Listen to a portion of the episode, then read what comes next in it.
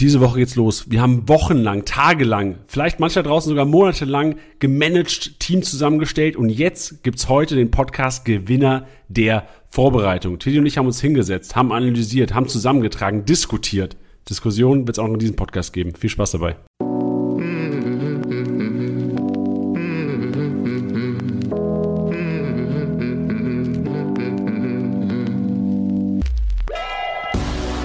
Spieltagssieger Besieger, der Kickbase Podcast.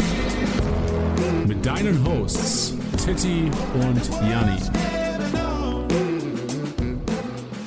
Powered by Tipico Sportwetten. Da sind wir wieder. Es ist Montag, es ist Podcast-Tag, es ist STSB Podcast mit Tiddy und Jani. Tiddy, grüß dich. Hallo, wie geht es dir? Ey, mir geht's gut heute. Mir geht's erstaunlich gut, trotz Pokalausscheiden beider Parteien hier im Podcast geht's uns relativ gut, oder? Gesundheitlich bist du auch auf dem Damm. Ich bin gesundheitlich auf dem Damm, auch wenn es nicht so klingt, aber ich bin einfach nur tatsächlich immer noch ein bisschen heiser vom ganzen Wochenende. Du, Freitagabend, also Tiddy, für alle, die vielleicht zum ersten Mal einschalten sollten, Tiddy ja 1860-Fan, Freitagabend das Spiel, bist du von Freitag noch heiß? Wie sahst du denn gestern und vorgestern aus bei dir? Ähm, ja, das, es, es hat sich so angehört. Kennst du das, wenn jemand so heiser ist, dass der sich so anstrengend anhört? Also, dass jemand eine große Anstrengung ähm, verarbeiten muss, das falsche Wort, ihr wisst, was ich meine, dass jemand äh, eine große Anstrengung hat zu reden, so klang ich gestern noch. Ja, so kranke Menschen. So kranke ja, ältere Menschen. Äh, ja, ja, genau. Das ist so, das, das klingt immer so ein bisschen so, wie als würde man sagen, so, ach, das, das, das, äh, Das Kreuz. Das, ja, genau, das Kreuz und ach, und dann tut's weh, wenn man redet. Und dann muss man lauter reden. Und wenn jemand nochmal nachfragen muss, dann ist es eine Qual. Naja, so schlimm ist es jetzt auch nicht. Ja, also heute auf jeden Fall Tiddy am Freitag bei 68 gewesen. Ich war gestern auf dem Betzenberg, habe mir äh, Lautern Freiburg angeschaut, auch in extra Länge. Gutes Entertainment, also wir werden heute tiefe Einblicke in die Dortmunder und in die Freiburger Kader haben, weil da haben wir uns, glaube ich, tot analysiert schon jetzt in der Vorbereitung. Aber davor, Teddy, müssen wir, glaube ich, über einen Skandal sprechen. Skandal bei uns in der Office-Liga. Die Office-Liga ist seit zwei Wochen gestartet und heute gab es einen Transfer, der doch für Aufsehen gesorgt hat. Und ich glaube, hier im Podcast ist der richtige Ort, um das mal auszudiskutieren, weil ich glaube, viele da draußen sind auch in Ligen, die eventuell ähnliche Konstellationen haben und wo vielleicht schon mal ähnliche Transfers abge, äh, abgelaufen sind. Ich glaube, du weißt, wovon ich rede, Tiddy. Wir sind beide nicht involviert, deswegen können wir frei darüber sprechen. Ja, ich weiß natürlich, worum es geht. Ähm ja, es, ist, es hat sich ein bisschen wie so ein Ausnutzen angefühlt, gell? Es hat, ich ja, weiß, ich habe das Gefühl, jemand ja. wurde ausgenutzt, ja. Also die Rede ist davon, dass Bench heute ähm, an einen Mitstreiter, wir spielen ja in einer Office-Liga mit 18 Mitstreitern, also es geht völlig ab.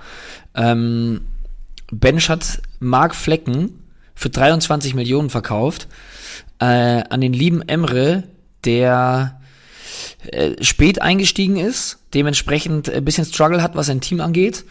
Und äh, ich glaube, er nimmt es mir jetzt auch nicht allzu übel, wenn ich sage, jetzt vielleicht noch nicht die größte Fußball- und auch Kickbase-Erfahrung. Ja, und ich kann mir genau vorstellen, wie es abgelaufen ist heute Morgen. Also zuerst mal Bench jedem, also Bench hat zwei Torhüter. In der 18er Liga ist es natürlich schon ein Asset, was man haben kann, so verstehe ich. Aber keiner zahlt am Anfang der Saison 23 Millionen, was ist dreieinhalb Millionen, drei Millionen Overpay für Mark Flecken, für einen Goalie, der am Wochenende, das habe ich, kann ich noch dazu beitragen hier, äh, keine gute, keine gute ähm, Leistung abgerufen hat auf dem Betze auf jeden Fall. Also bei dem Gegentor sah er nicht gut aus, schlechtes Stellungsspiel und im Spiel selbst, auch gerade so was Ecken rauslaufen angeht, war jetzt auch nicht der sicherste. Aber gut, Darum geht es jetzt nicht. Es geht darum, dass einfach, und du hast es gesagt, ich glaube, wir können das sagen, es gibt in jeder Liga nun mal Leute, die haben mehr Erfahrung und manche haben weniger Erfahrung. Und es ist Emre, Emres erste Kickback-Saison. Und ich kam mir einfach so ein bisschen so, ey Digga, nutzt das doch nicht aus, dass es seine erste Kickback-Saison ist. Lass ihn noch mal reinkommen in den Spielmodus und zieh dir nicht drei Millionen über den Tisch. Aber wenn du jetzt in der Gruppe Mark Flecken angeboten hättest und äh, hättest ein Angebot von 23 Millionen bekommen, hättest du dann gesagt, ey, nee, ich gebe ihn die für 21?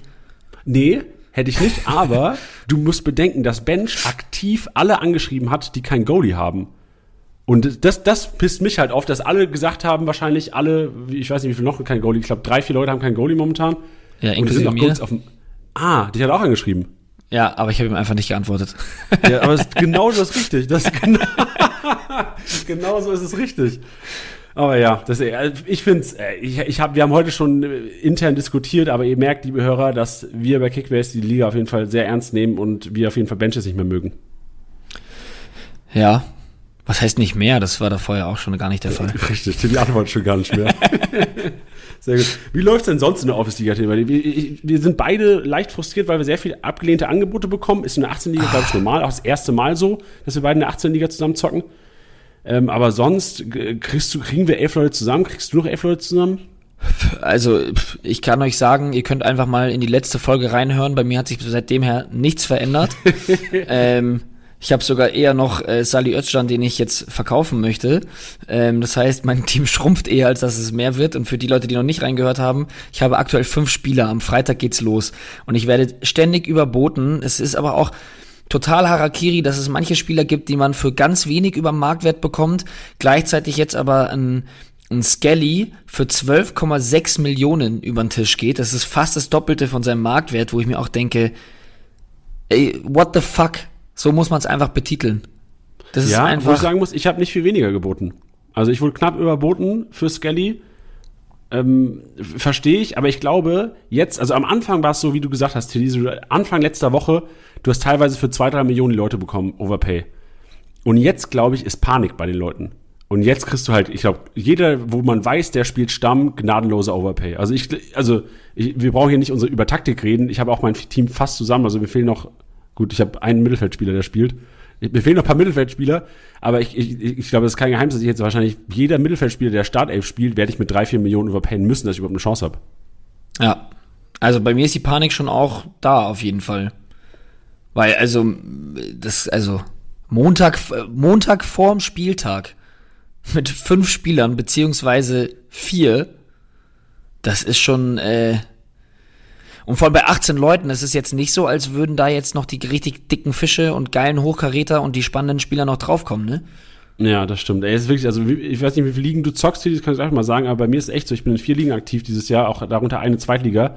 Und ich merke jetzt schon, dass vier Ligen eine kranke Herausforderung ist. Also ich verpenne teilweise Transfers und mir ist heute aufgefallen, ich war seit zwei Tagen nicht mehr in meiner Zweitliga, Kickbase-Liga drin.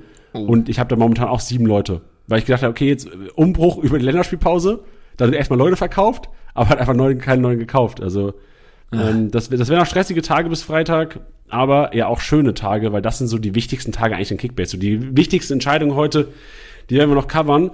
Und ein Spielmodi, dem auch jede Woche wieder wichtige Entscheidungen zu treffen sind, ist die Championship. Und meine Damen oh, und Herren, ja. liebe Hörer, die Championship für die erste Fußball-Bundesliga ist live und es gibt wieder Mini Cooper SE zu gewinnen. Also alle Hörer entweder in die Shownotes rein, da habe ich einen Link, in die App, klickt auf euren Liganamen, geht ähm, dann runter, äh, unten seht ihr Plus, äh, Liga oder Challenge hinzufügen, geht den Kickback Challenge Modus und wählt die Championship für die erste Fußball-Bundesliga aus. Und zockt, ja. Alter. Es gibt einen Saisonpreis Mini Cooper SE, erster Platz, da wirst du auch gleich was zu sagen.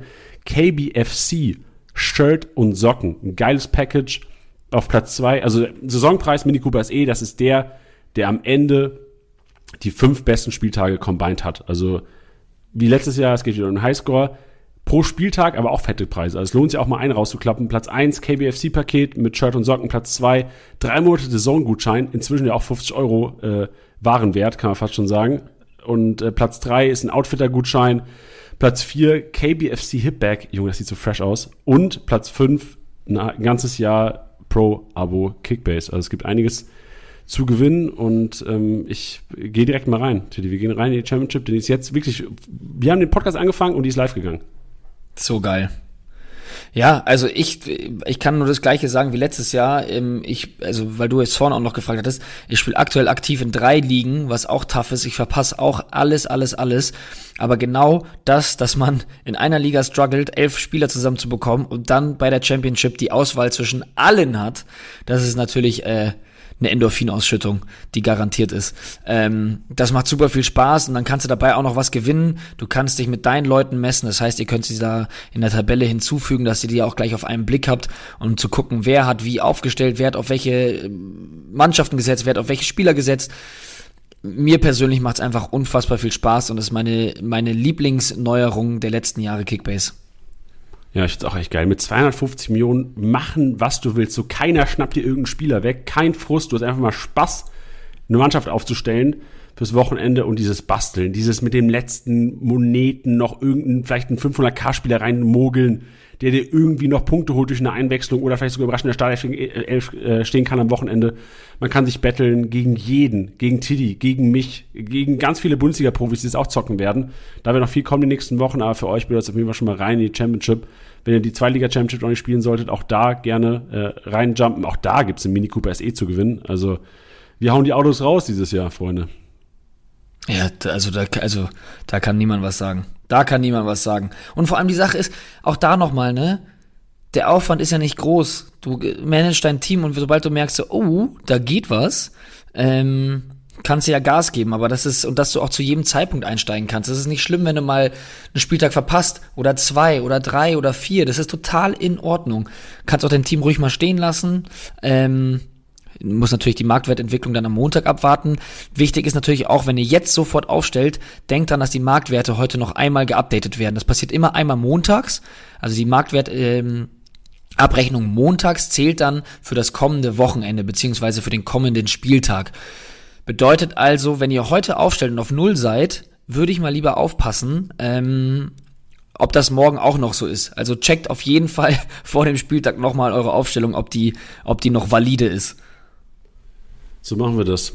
Und Tilly, wir haben vorhin schon, oder ich habe vorhin schon die Preise vorgelesen. Platz 1, yes. unter anderem das KBFC-Paket, da haben wir das KBFC Hitback auch noch drin. Jetzt fragen sich Leute bestimmt sicherlich, was ist denn KBFC?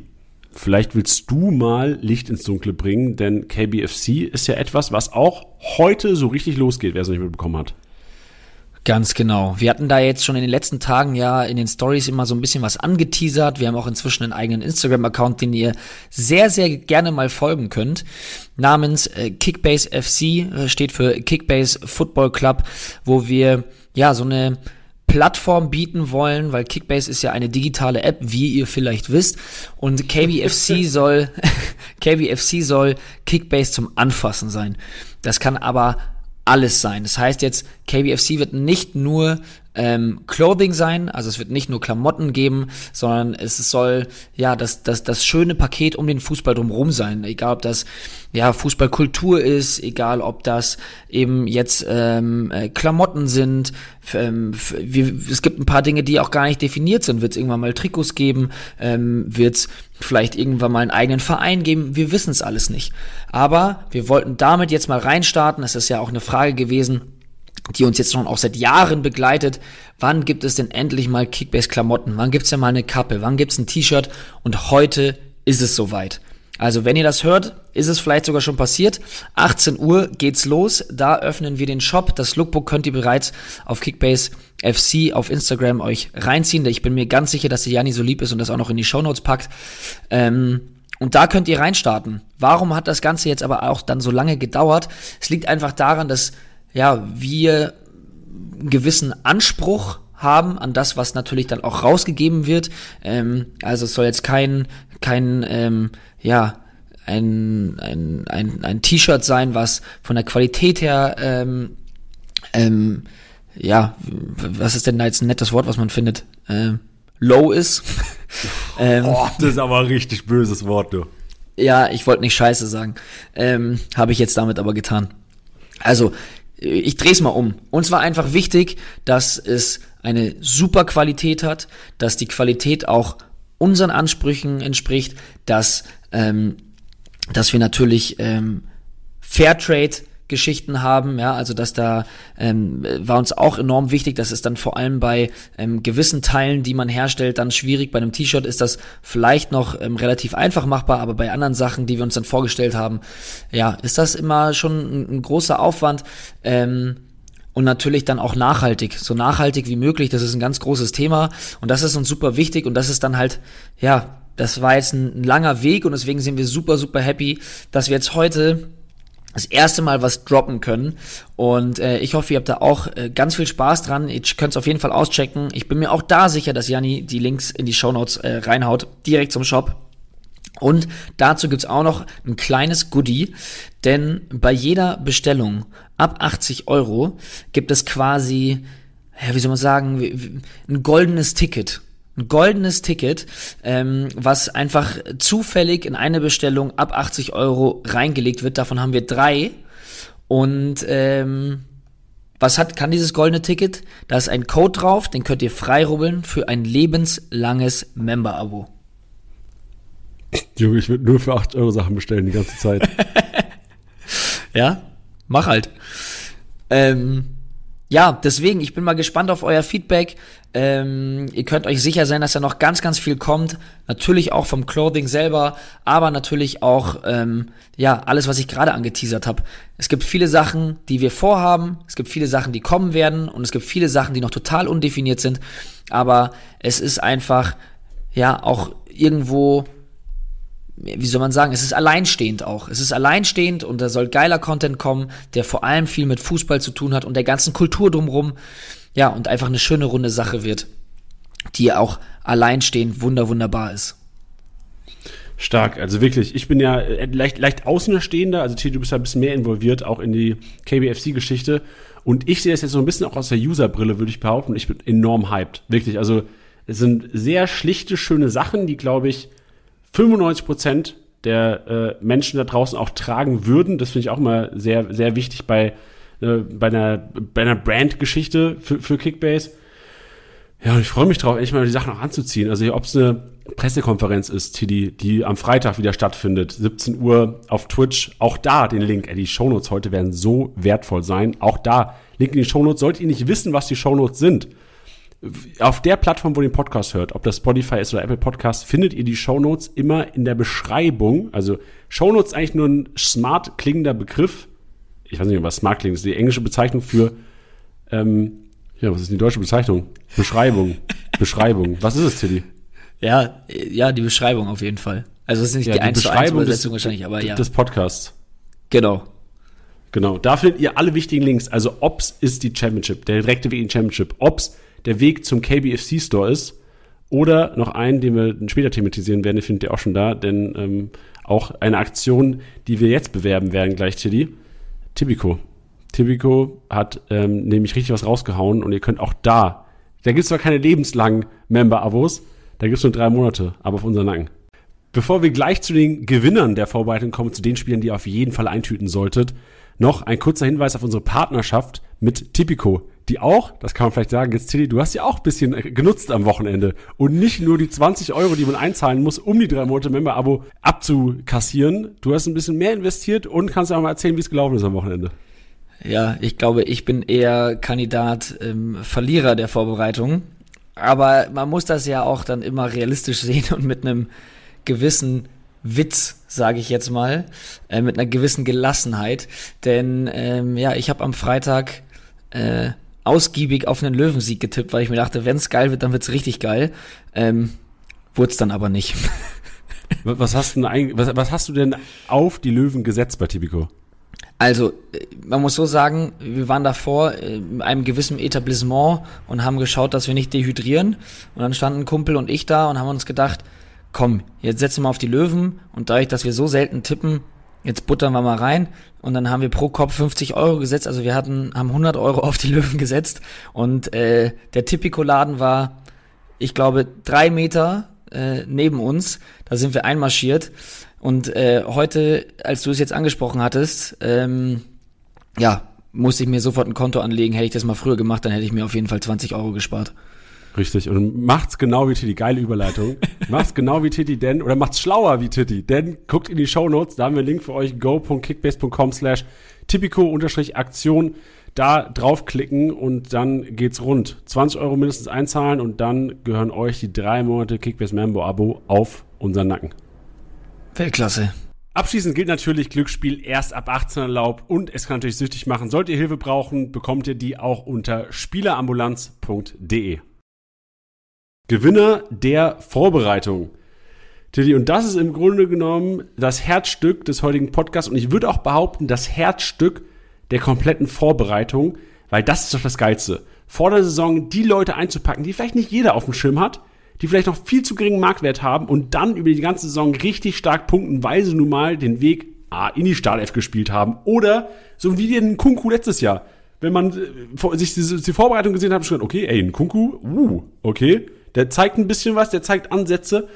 Und ich glaube, das gute Vorbereiten jetzt ist quasi schon so das Grundgerüst eures Erfolgs am Ende der Saison. Und deswegen jetzt die Leute einpacken.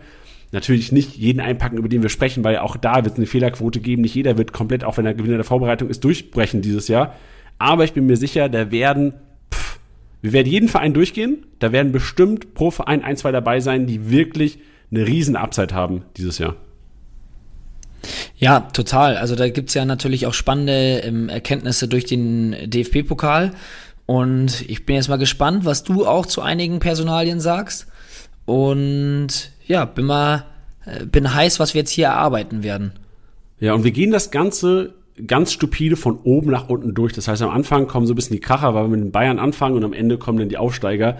Aber man muss ja sagen, zu diesem Zeitpunkt vielleicht sogar fast relevanter die Aufsteiger, weil je nachdem, wann ihr gestartet habt, eure Liga, sind wahrscheinlich die großen Brocken jetzt teilweise schon weg, sind vergeben und jetzt gilt es eigentlich Kader zu bauen, denn ihr braucht auch noch einen zehnten, elften Mann und das sind meistens dann halt die Augsburger, Stuttgarter, Hertaner, Schalker, Bochum auch krass günstig momentan noch. Da wir ja. auf jeden Fall zu sprechen kommen, fangen aber oben an und unser Titelkind heute ist der äh, Marcel Sabitzer. Und für mich ist eigentlich er der zweite Gewinner der Vorbereitung. Musiala ist der dritte und jetzt frage ich natürlich, hä, wer ist denn die Nummer eins? Und für mich ist einer, der eigentlich Gewinner der, lange eigentlich für mich Verlierer der Vorbereitung, auch krass gesunken im Marktwert, aber dieses Supercup-Spiel hat mir gezeigt, dass Benjamin Pavard die ersten Spiele in der Startelf stehen wird und für seinen Marktwert noch viel zu günstig ist. Deswegen für mich der Gewinner Nummer eins, aber auch weil die Formation stimmt, weil Masraui noch nicht ready ist, was, äh, was Kicker und Co. schreiben und weil er einfach am Samstagabend eine starke Partie hingelegt hat. Ja, ich bin, ich finde es, ich finde es äh, geil, dass du ihn nennst. Ähm, ist für mich so eigentlich noch sogar ein Wackelkandidat in der Startelf, wenn ich ehrlich bin. Ähm, ich sehe das vielleicht aber auch ein bisschen aus der Masraui-Brille, ähm, weil er für mich auch mehr Rechtsverteidiger ist, als es Pavard ist. Ähm, aber definitiv, das ist das, was man schon davor gesagt hat, dass man, dass Pavard eigentlich zu günstig ist, dafür, dass der ähm, auch auf der Rechtsverteidigerposition letztes Jahr schon so gute Punkte gemacht hat, weil er so viele Pässe gespielt hat, so viele Bälle auf die Außen und vor allem in die gegnerische Hälfte bekommen hat. Ähm, bin jetzt mal gespannt, wie das, wie das ähm, Frankfurt am ersten Spieltag dann managt, also wie, wie viele Räume sie den Bayern dann wirklich auch lassen oder wie viele Bayern sich die, äh, wie viele Bayern, wie viele Räume sich die Bayern auch holen wollen, sagen wir es mal so. Ähm, Deswegen bin ich enorm gespannt, dass wenn er spielen sollte, ob das dann auch so viele Punkte werden, wie dann zum Beispiel in der letzten Saison gegen Gegner, wo es dann, wo sie klar dominant waren. Aber ähm, du hast richtig gesagt, es war eine starke Partie von ihm, auch unabhängig vom Tor. Das wissen wir aber auch, dass ähm, ja ein Tor, wie das auch gefallen ist, gerade bei seiner Position jetzt nicht immer ausschlaggebend ist. Aber was für mich ähm, ausschlaggebend war, ist, dass Masraoui wirklich spät gekommen ist. Es war, glaube ich, 78., 79. Minute sowas. Ähm, hat er da extra nochmal drauf geschaut. Das ist dann halt auch nicht so, als würde man sagen, okay, man lässt jetzt beide mal ein bisschen spielen. Masraoui startet dann ähm, gegen Frankfurt. Deswegen, ähm, ja, scheint Pavard jetzt gerade auf jeden Fall noch sehr, sehr relevant zu sein. Ja, für, war, war echt wirklich überraschend. Die anderen beiden, die wir vielleicht auch noch thematisieren könnten dem Zuge, Marcel Sabitzer, auch sehr solide gespielt, fast fehlerfrei, jetzt nichts Besonderes, aber ich glaube auch er mit Gewinner der Vorbereitung, weil ihn wirklich keiner auf dem Schirm hatte. Ich erinnere mich im Bayern-Podcast und auch vor zwei Wochen haben wir hier mal thematisiert, was, was letzte Woche oder vor zwei Wochen wir gesagt haben, oh, hier ähm, im Goretzka gerade Meldung reingekommen, wen sehen wir vorne? Und da haben wir auch schon gesagt, ey, Sabitzer, habt den mal auf dem Schirm auf jeden Fall. Und genauso ist es gekommen. Sabitzer jetzt sicher gesetzt neben Kimmich, hat eine starke Partie gemacht und Musiala eigentlich bis zum Supercup habe ich, haben viele wahrscheinlich draußen gesagt, viel zu teuer. Boah, ist der teuer. Der ist ja. viel zu teuer für das, was ja. er kann. Und jetzt auf einmal Man of the Match. Wirklich bester Spieler gewesen, Chancen kreiert, Pässe geöffnet, also viel aktiver auch als Müller, viel mehr am Ball, gerade auf Kickbase-Punkte gemünzt, hat der wahrscheinlich eine 200, 250er Partie hingelegt. Ja, ja. Also muss ich schon auch sagen, ähm, ist, ist derjenige, den ich, äh, also da kann ich mich selber zitieren, wenn ich mich recht entsinne, dass ich, dass, äh, dass ich ihn da schon deutlich weiter hinten gesehen habe als jetzt einen ähm, Koman, einen, einen Sané und ähnliches, weil ich aber auch, um ehrlich zu sein, mit einer anderen Formation gerechnet habe bei den Bayern. Es äh, verdichtet sich ja gerade schon, ähm, dass, dass es in diesem 4-2-2 gespielt wird. Äh, 4-2-2-2, so rum. 4-2-2 wäre ein bisschen ähm, bisschen mutig, bisschen, wäre ein bisschen mutig, ja. Im 4-2-2-2 ähm, heißt also mit Kimmich, Sabitzer auf der Doppelsechs, ähm, Müller, Musiala davor und dann tatsächlich wie so eine Doppelsturmspitze Gnabry Manet, die übrigens auch super funktioniert und Gnabry auch richtig, richtig heißes Eisen wird dadurch, meiner Meinung nach. Also das, was ich am Samstag gesehen habe. Ähm, aber zurück zu Musiala.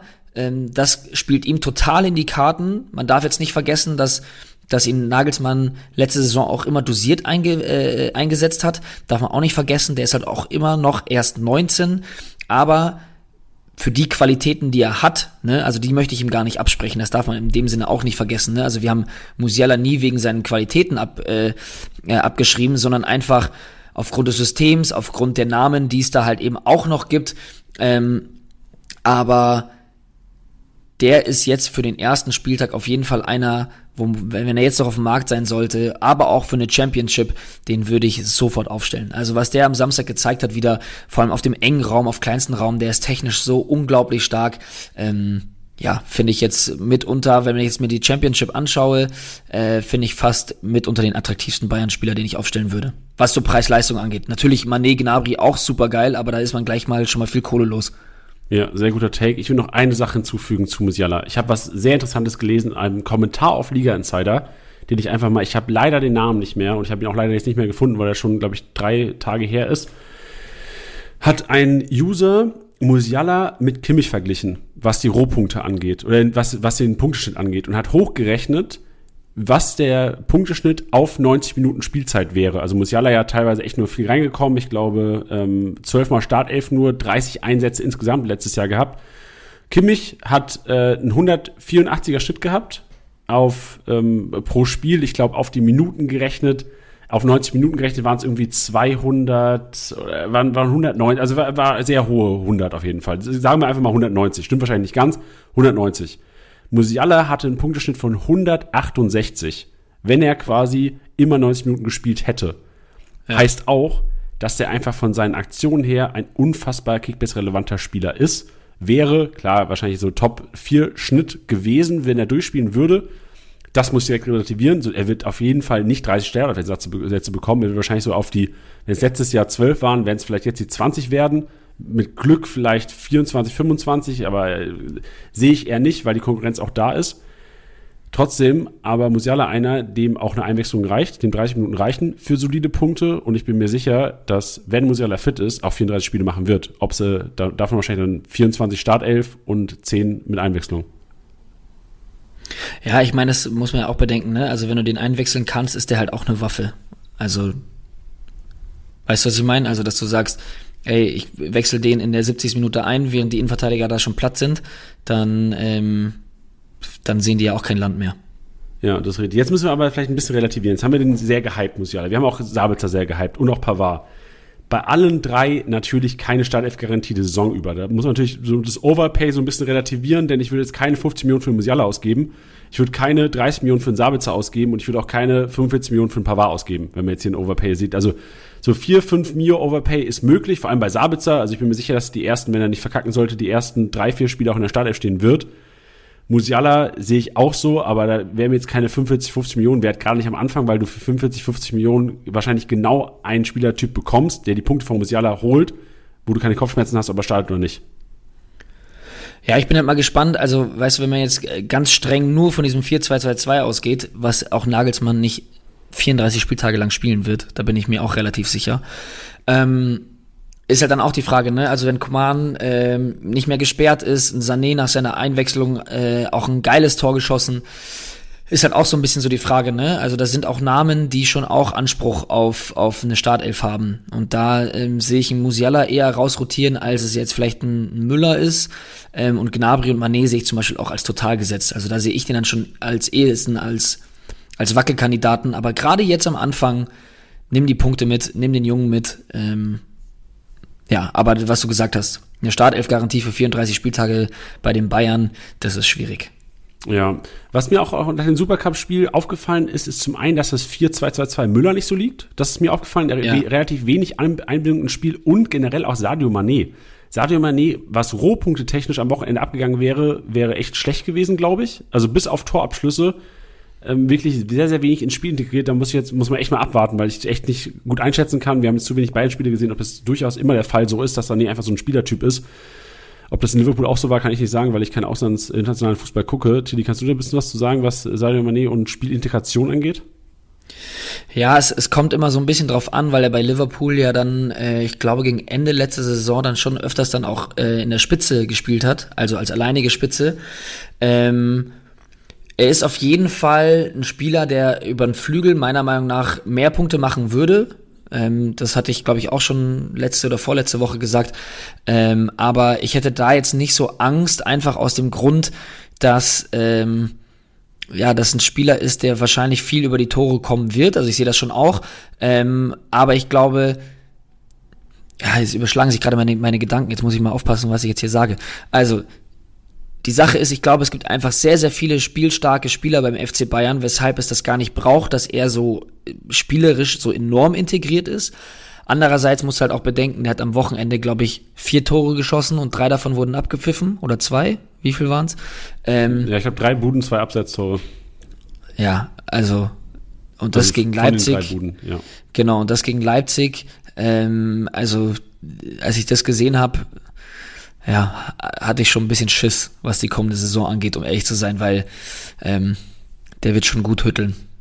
Ja, klar, aber mich hat es nochmal drin bestärkt. Also auch die These von letzter Woche würde ich ja nochmal unterzeichnen, weil ja viele auch dann am Anfang der Saison sich immer zwischen einen Hochkaräter entscheiden müssen. Dieses Spiel hat mir gezeigt, dass Kimmich einfach der MVP wird dieses Jahr. Du hast Kimmich immer am Ball gesehen, du hast die Rohpunkte gesehen, reinflattern. Einzige Downside bei Kimmich ist Abnehmer Standards, Lewandowski nicht mehr da, also vielleicht ein bisschen weniger äh, Punkte durch Assists, aber Rohpunkte technisch unschlagbar. Und ich glaube, das habe ich von Manet erhofft. War mir aber jetzt nach dem Spiel Samstagabend klar, dass wir einfach keine krassen Rohpunkte von Manet erwarten, sondern er muss über die Tore kommen, ja. was er im Grunde genommen Lewandowski auch gemacht hat. Aber ich sehe Lewandowski noch mehr Goalgetter als Manet. Ja, weil es halt auch mehr Zielspieler ist. Ne? Also die sind schon alle, wissen schon, wer da auf dem Platz steht, aber ähm, er ist dann auch zu, zu uneigennützig in manchen Situationen, dass der dann schon äh, gerne mal ablegt oder dann vielleicht den sicheren Pass spielt, als dann irgendwie sinnlos drauf zu holzen. Ähm, was aber auch geil ist, so, ne? Also der wird auch Assists machen. Vor allem gerade mit dieser geilen Doppelspitze mit Gnabry zusammen. Also das, das, äh, da sehe ich bei den beiden ordentliche Punkte. So sieht's aus. Wenn ihr euch noch wundert, wen ihr holen solltet von den Top-Spielern, letzte Woche auf jeden Fall mal reinhören in den Podcast. Da haben wir darüber gesprochen, über die Kaderplanung und welche Struktur da Sinn macht. Da haben wir auch die Gnabry, Manets und Co. thematisiert. Wir dürfen jetzt auf jeden Fall nicht so viel Zeit brauchen bei allen, bei den anderen 17 Vereinen, Tilly, sonst wird das hier drei Stunden Podcast heute. Ja. Wir gehen aber zu Dortmund und da nehmen wir uns nochmal die Zeit, weil wir hatten einen vor Ort, Tilly. Du warst im Stadion hast die Dortmund ein bisschen näher betrachtet. Wer war für dich so vielleicht auch Gewinner des Spiels oder auch der kompletten Vorbereitung? Ja, also man muss ja jetzt auf jeden Fall im Vornherein sagen, dass bei dieser DFB-Pokalpartie ähm, gegen meine geliebten Münchner Löwen ähm, das sehr, sehr schnell klar wurde, was für ein Qualitätsunterschied da auf dem Platz ist. Ähm, ich hätte ehrlich gesagt nicht erwartet, dass Dortmund so aufläuft. Ähm, also Kobel im Tor, Meunier auf rechts, Innenverteidigung, Süle Schlotterbeck, links Guerrero, ähm, Doppel-Sechs, beziehungsweise beide im zentralen Mittelfeld waren Bellingham, Dahut, davor Reus, Adiemi Malen über Außen und Mukoko in der Spitze. Ich glaube, dass sie die Formation nicht nochmal spielen werden, ähm, weil das äh, im Verhältnis nicht so gut geklappt hat. Mukoko auch total blass gewesen, meiner Meinung nach. Ähm, aber was ich sagen muss, ist ähm, Daniel Malen mit dem ich in, ja in, in, den, in den letzten paar Wochen schon immer so ein bisschen gespielt habe in meinem Kopf ähm, und ihn in keiner Liga dann bekommen habe, weil ich mich aber auch den Overpay nicht getraut habe. Ähm, da beiße ich mir echt ein bisschen in den Hintern, weil ähm, der hat richtig, richtig fit gewirkt. Also nochmal, ne, es gibt da einen ganz, ganz krassen Klassenunterschied, aber der war so schnell, der hatte so Bock, der hatte so gute Aktionen. Ähm, äh, unser, unser Rechtsverteidiger musste, musste früh ausgewechselt werden, weil gelb vorbelastet und ich glaube, der hatte äh, ein, ein Schleudertrauma, weil der nicht, ja, der wusste nicht mehr, wo oben und unten ist. Ähm, ja, das ist halt natürlich äh, für mich als Fan schade, aber war trotzdem krass zu sehen, wie gut er da war. Ähm, Bellingham, ich weiß, ich bin ein großer Fan, ähm, ihr wisst wahrscheinlich auch, aber das war auch schon wieder eine unfassbare Partie. Also ähm, egal, ob das Dribblings waren, egal, ob das eine Ballverteilung war, ähm, hatte ich so ein bisschen das Gefühl, dass er da Dahut auch so ein bisschen die Spielanteile, also sich auch wieder geholt hat, weil, weil so letzte Saison hat man ihn so ein bisschen machen lassen und Dahut so der Dirigent, aber das habe ich bei Bellingham auch schon immer mehr gesehen jetzt in dem einen Spiel. Ähm, Schlotterbeck jeden Ball, den wir da hinten rausgedrescht haben, mit dem Kopf da, da rausgejagt, also der Ball geklärt. Glaube ich, allein damit hätte der 400 Punkte gemacht, gefühlt. Ähm, ja, das war spannend und vor allem die Erkenntnis, dass Malen äh, Ecken geschossen hat. Das fand ich spannend. Also Malen hat, obwohl Reus auf dem Platz war, einige Ecken geschossen. Und Guerrero. Ja. Ja, ich als Guerrero-Besitzer habe das natürlich nicht gerne gesehen, aber ich fand es auch erstaunlich. Also er, Malen hat die Ecken, glaube ich, zum Tor von rechts geschossen und äh, Guerrero quasi von der rechten Seite, äh, auf der Offensivseite, ähm, mit, mit links dann zum Tor hin, richtig? Genau, also wenn du aufs Tor schaust, hat Malen auf jeden Fall die linken Ecken geschossen. Ja, genau, die rechten, ja, ja. genau. Ja. Ja, stark. Ja. sonst so, gibt es Erkenntnisse, wo du sagst, so, das war der, der wirklich überzeugt hat. Also vom Fernseher her, ich habe das Spiel vom, von der Glotze gesehen, war klar, Malen war auch erstaunlich, du hast gesagt, im Stadion nochmal eine Top-Notch. Reus fand ich jetzt nicht so überragend, ob nicht so vor allem nicht ins Spiel eingebunden. Also den Trend haben wir letzten Jahr ja. auch schon erkannt, dass er wirklich nicht so viel im Aufbauspiel zu tun hat. Und generell Guerrero Meunier fand ich sehr sexy, weil die einfach sehr viele Ballaktionen hatten gefühlt. Und ja, also Schlotterbeck, tut Guerrero, Schlotterbeck und Malen tun Guerrero-Punkten gut. Das war so mein Take nach dem Spiel. Ja, hätte ich auch gesagt. Ähm, also du hast schon auch gesehen, dass viel von dem Spielaufbau hintenrum über Schlotterbeck lief. Ähm, also klar, Süle kann es schon auch, aber Schlotterbeck hatte auf jeden Fall äh, das Zepter in der Hand, meiner Meinung nach. Ähm, ansonsten ist es halt schwierig bei so einem Spiel zu sagen, da ist jetzt einer wirklich rausgestochen, weil ich einfach baff war, wie viel besser sie halt wirklich waren. Ähm, noch ein, einmal kurz zu malen. Ich hatte das äh, dir schon gesagt gehabt. Ich hatte das jetzt äh, hier vorhin im Office auch nochmal gesagt gehabt. Wer live im Stadion war, wie schnell der Malen bei dem 1 zu 0 war, das, also ich habe mir das extra am nächsten Tag nochmal angeschaut und ich war ganz baff, dass es auf den Fernsehbildern überhaupt nicht so ausschaut. Der war so flink beim 1-0, das hat mich wirklich, wirklich umgehauen. Ähm, und was Reus angeht, bin ich, bin ich bei dir. Ich glaube aber, wie gesagt, dass sie ähm, nicht nochmal mit der Formation spielen, dass sie einen Stürmer vorne drin haben. Auch Mukoko ähm, sehe ich da nicht in der Startelf am ersten Spieltag. Ähm, deswegen glaube ich eher, dass das so, eine, so ein Ding aus einer Doppelspitze wird mit Malen, Adeyemi und Reus dahinter. Und wenn der da ein paar Steckpässe hat auf die beiden Schnellen, ähm, das kann ich mir eher vorstellen, als ähm, dass man nochmal genau mit der gleichen Aufstellung geht. Das wäre jetzt so mein Empfinden, so ein bisschen mein Bauchgefühl ähm, und würde dann Reus auch mehr zutrauen. Und auch ehrlich gesagt, vielleicht in einem Spiel, Topspiel gegen Leverkusen, ist eine Motivation vielleicht auch nochmal ein bisschen anders als gegen den Drittligisten, äh, den du sehr schnell sehr, sehr abgefrühstückt hast. Ja, also ich fände schade, wenn sie ohne zentralen Stürmer spielen würden, weil ich glaube, das wird Mainz Punkten nicht gut tun. Also auf der linken Seite fühlt er sich so wohl und ich glaube, das müssten Kickbase-Manager im Hinterkopf behalten, dass wenn umgestellt wird auf Doppelspitze Adeyemi Malen, das ein anderer Fußball sein wird. Malen vielleicht nicht mehr so sehr in den Spielaufbau mit eingebunden sein könnte, wie es gegen 68 der Fall war. Also ich bin gespannt. Also ich glaube, viel steht und fällt mit der Formation. Ich glaube, wir sind sicher, dass Viererkette gespielt wird.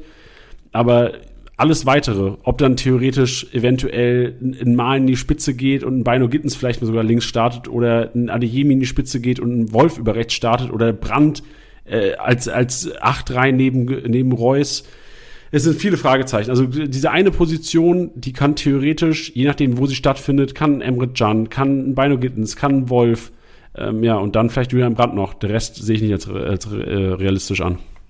Ja. Aber auch alles zu heiß, glaube ich, um aufzustellen gegen Leverkusen. Also Julian Brandt, gerade für die Championship auch zu finanzintensiv, um es zu versuchen. Wenn du, weiß ich, so ein Bino Gittens oder ein Marius Wolf fände ich gar nicht so abwegig, weil die eh noch eingewechselt werden, aber sonst ähm, in der Championship auf jeden Fall nicht aufstellen. Sonst noch Text zu Dortmund, sonst würde ich weitergehen und dann auch ein bisschen aufs Gaspedal treten, sonst sind wir hier in, äh, wie vorhin schon gesagt, in zwei Stunden noch unterwegs. Ja. Das ist so eine Frage. Ach so, also, also, sagen, also, nee, nee, nee, ich glaube, ich habe relativ viel gesagt, deswegen Aber auch geil. Ich, ich, ich, finde, abschließend jetzt dazu, im Stadion 90 Minuten Spiel zu sehen, kranker Mehrwert. Man sieht Sachen, die man sonst nicht sieht. Ja, ah, natürlich, äh, ein, ein Satz muss ich noch sagen. Ähm, jetzt, jetzt, jetzt weiß ich gerade nicht, ob du ihn jetzt auch erwähnt hattest. Äh, Hummels für den ersten Spieltag. Natürlich ja, äh, total relevant Süde aufgrund. Sehr äh, gut, sehr gut. Genau, sehr gut. deswegen ähm, Hummels für den, für den Marktwert. Ähm, ja, ist halt jetzt so ein bisschen die Frage, wie sich das dann mit dem Spielaufbau verteilt, weil Schlotterbeck das jetzt am, am, am Wochenende übernommen hatte und Hummels ja auch ein Spieler ist, der enorm darüber kommt. Ähm, ist halt so ein bisschen die Frage, wie sich das auf, aufteilt. Teilen sie, also ist das dann auch ähm, eine Punkteteilung zwischen Hummels und Schlotterbeck? Ähm, das muss man sich mal angucken, aber ich glaube eher, dass nach der Erfahrung ähm, und, und, und, und, und dem Standing in der Mannschaft, das dann trotzdem auch eher bei Hummels liegt. Und wenn man sich jetzt gerade den Marktwert anschaut, ähm, ja, sowohl für die Championship als auch für den Kader vielleicht ja sogar noch eine Option. Yes, sehr gut. Dann gehen wir weiter zu den Leverkusen. Leverkusener haben gegen den Drittliga-Aufsteiger Elversberg verloren. 3 zu 4, ja. knappe Kiste, fast nochmal rangekommen hinten raus, aber man kann sagen, ich habe mit einem Kumpel ge gesprochen, der das Spiel komplett gesehen hat, weil er ähm, Kumpels hat irgendwie über Elversberg zocken, keine Ahnung, wie er das Spiel ganz gesehen hat, gesagt, Leverkusen krank enttäuschend. Also wirklich, gerade defensiv, die Offensivreihen bei Leverkusen haben gut funktioniert, so die hatten Chancen, aber gegen eine Elversberger Offensive nicht hinten dicht machen zu können, ist schon echt traurig. Das waren seine Worte.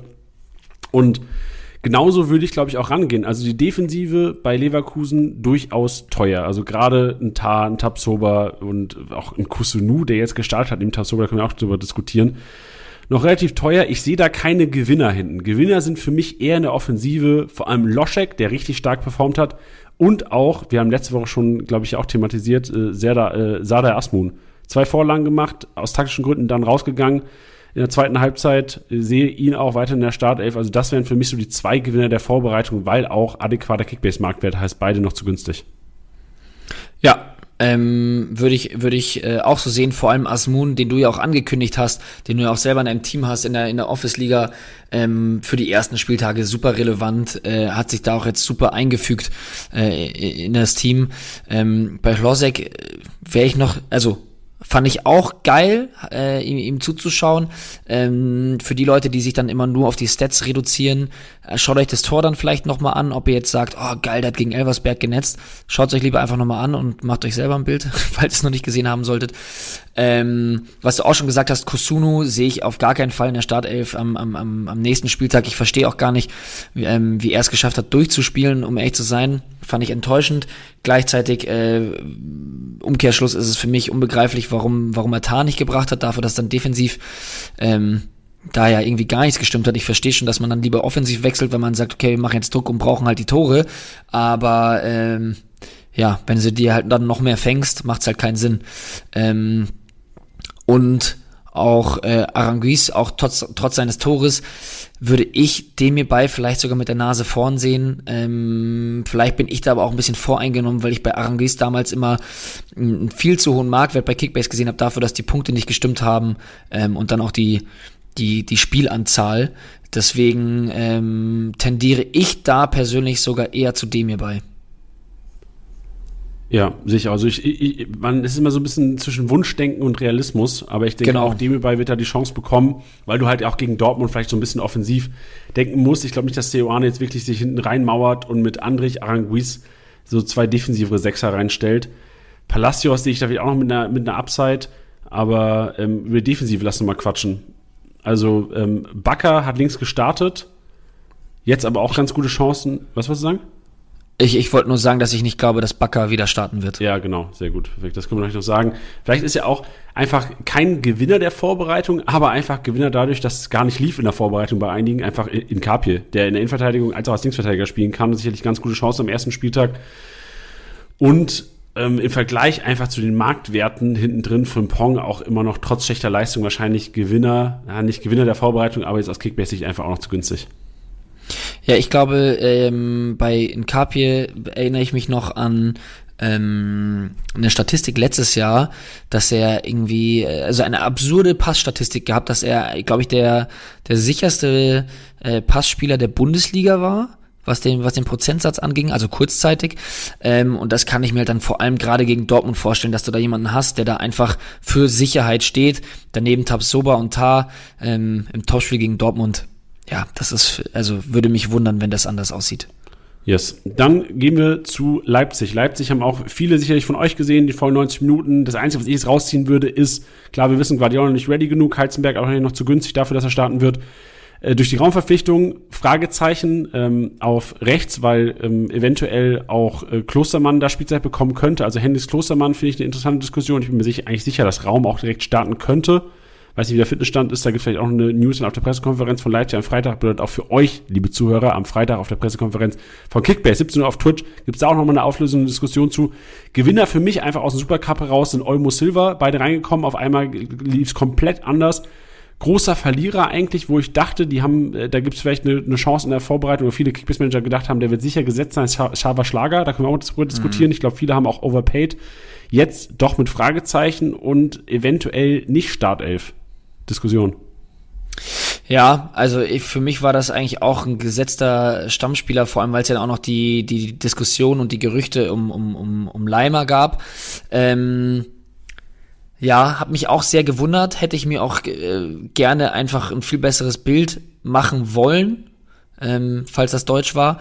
Ähm, und was du auch gesagt hast, also was Olmo da äh, äh, angestellt hat, war ja wirklich Wahnsinn. Also der kam rein und da hast du gemerkt, wie, wie die Bayern da sofort Probleme mit dem hatten. Ähm, deswegen für mich auch ein, ein ganz heißer Kandidat für die Startelf, beziehungsweise eigentlich, äh, was heißt eigentlich, für mich ist der sicher gesetzt ähm, am ersten Spieltag. Ja, für mich auch. Und ich weiß nicht, ob ich es im Podcast hier schon mal thematisiert habe oder mit wem ich drüber gesprochen habe. Ich war im Kroatienurlaub im ähm, vor zwei, drei Wochen. Ich war noch nicht mehr Urlaub. Ich habe von Kroatien aus gearbeitet, eine Woche mhm. lang. Und äh, wir haben einen kroatischen Kollegen, den wir, mit dem wir auch unterwegs waren. Und der hat davon erzählt, dass Danny Olmo im Sommer kaum Urlaub gemacht hat, sondern sehr früh seine Vorbereitung selbst angefangen hat und mit kroatischen UFC-Fightern, der hat früher bei den Namo Zagreb gezockt, dass er in Kroatien war, mit kroatischen UFC-Fightern wochenlang trainiert hat. Der muss okay. in der Shape seines Lebens sein weil also trainieren mit UFC, ich habe keine Ahnung, wie UFC trainieren. So, ich weiß nicht, ob, ich, ob sich auf die Fresse gehauen hat den ganzen Tag, aber ich, ich, ich, ja. Ich, ich weiß auch nicht, wie das? die trainieren, aber nee, ich weiß es nicht, aber ähm, ich weiß auf jeden Fall, wie man nicht aussieht, äh, wie man aussieht, wenn man es nicht macht. Ähm, deswegen. Genau. äh, die sehen, die sehen schon, äh, die sehen schon ganz fit aus, die Jungs. Deswegen ähm, glaube ich, dass er da auch äh, wenn er, sofern er stimmt, da äh, auf jeden Fall fit sein wird. Und danach sah es ja am Samstag auch aus. Also der, der hat sehr, war ja gefühlt äh, mit dem ersten Schritt auf dem Platz, als hätte man ihn von alleine gelassen. Das war ja Wahnsinn.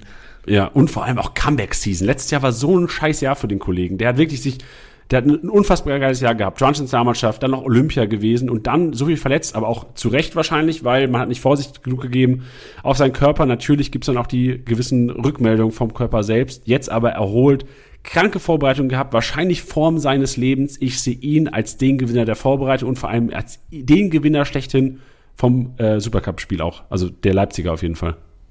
Ja. Ja, ganz und sonst, klar. also ich meine, ein Kunku wissen wir eh, dass er geil ist. Der wird weiterhin krank punkten, wahrscheinlich Top 3 Punkte der Saison. André Silva, auch keine schlechte Einwechslung, also wirklich auch durch ihn noch so ein bisschen Schwung angekommen. Trotzdem bei ihm, ich hinterfrage so ein bisschen seine körperliche Fitness momentan. Weil wirklich, also Antritt hat mir gar nicht gefallen. Also klar hatte auch natürlich undankbare Duelle gegen Hernandez und Davies, die beide einen kranken Antritt haben.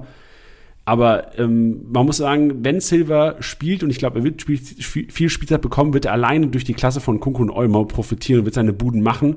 Glaube aber auch, dass wenn Silver nicht liefert, was der, Fall sein kann, weil er einfach körperlich nicht bei, bei 100% ist, meiner Meinung nach, kann es da eventuell auch noch mal, ich weiß nicht, ob ein Werner kommt, ob vielleicht noch mal, also ich glaube, wenn Silver die ersten paar Partien nicht liefert, also auf jeden Fall schon mal einpacken, irgendwie zu Marktwert, leicht über Marktwert, wenn man ihn bekommen könnte, weil es eine geile Upside hat.